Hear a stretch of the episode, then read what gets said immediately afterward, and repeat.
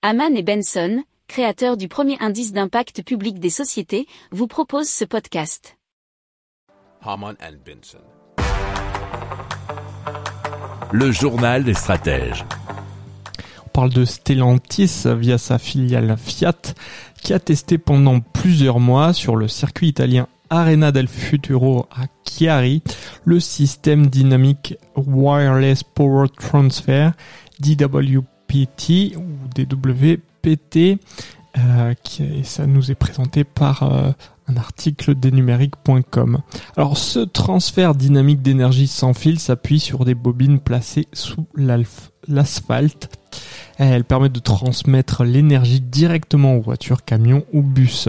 Alors si vous vous souvenez un petit peu euh, les circuits de voitures que vous pouviez utiliser pendant votre enfance, eh bien dire que c'est à peu près le même type de système bien sûr beaucoup plus technologiquement adapté. Alors l'électricité arrive directement au moteur électrique via un récepteur. Ce dispositif permettrait de prolonger l'autonomie du véhicule en la conservant la charge de la batterie. Alors euh, il s'appuie sur une infrastructure de câbles en aluminium qui ne comporte pas de câbles exposés, ce qui permet, nous dit l'article, aux piétons de marcher sur la chaussée en toute sécurité. Alors pour ce test, Stellantis a utilisé une Fiat 500e. Alors pour le constructeur, bien les tests ont été concluants puisque le flux énergétique passant de l'asphalte à la voiture était comparable à celui procuré par une station de recharge rapide.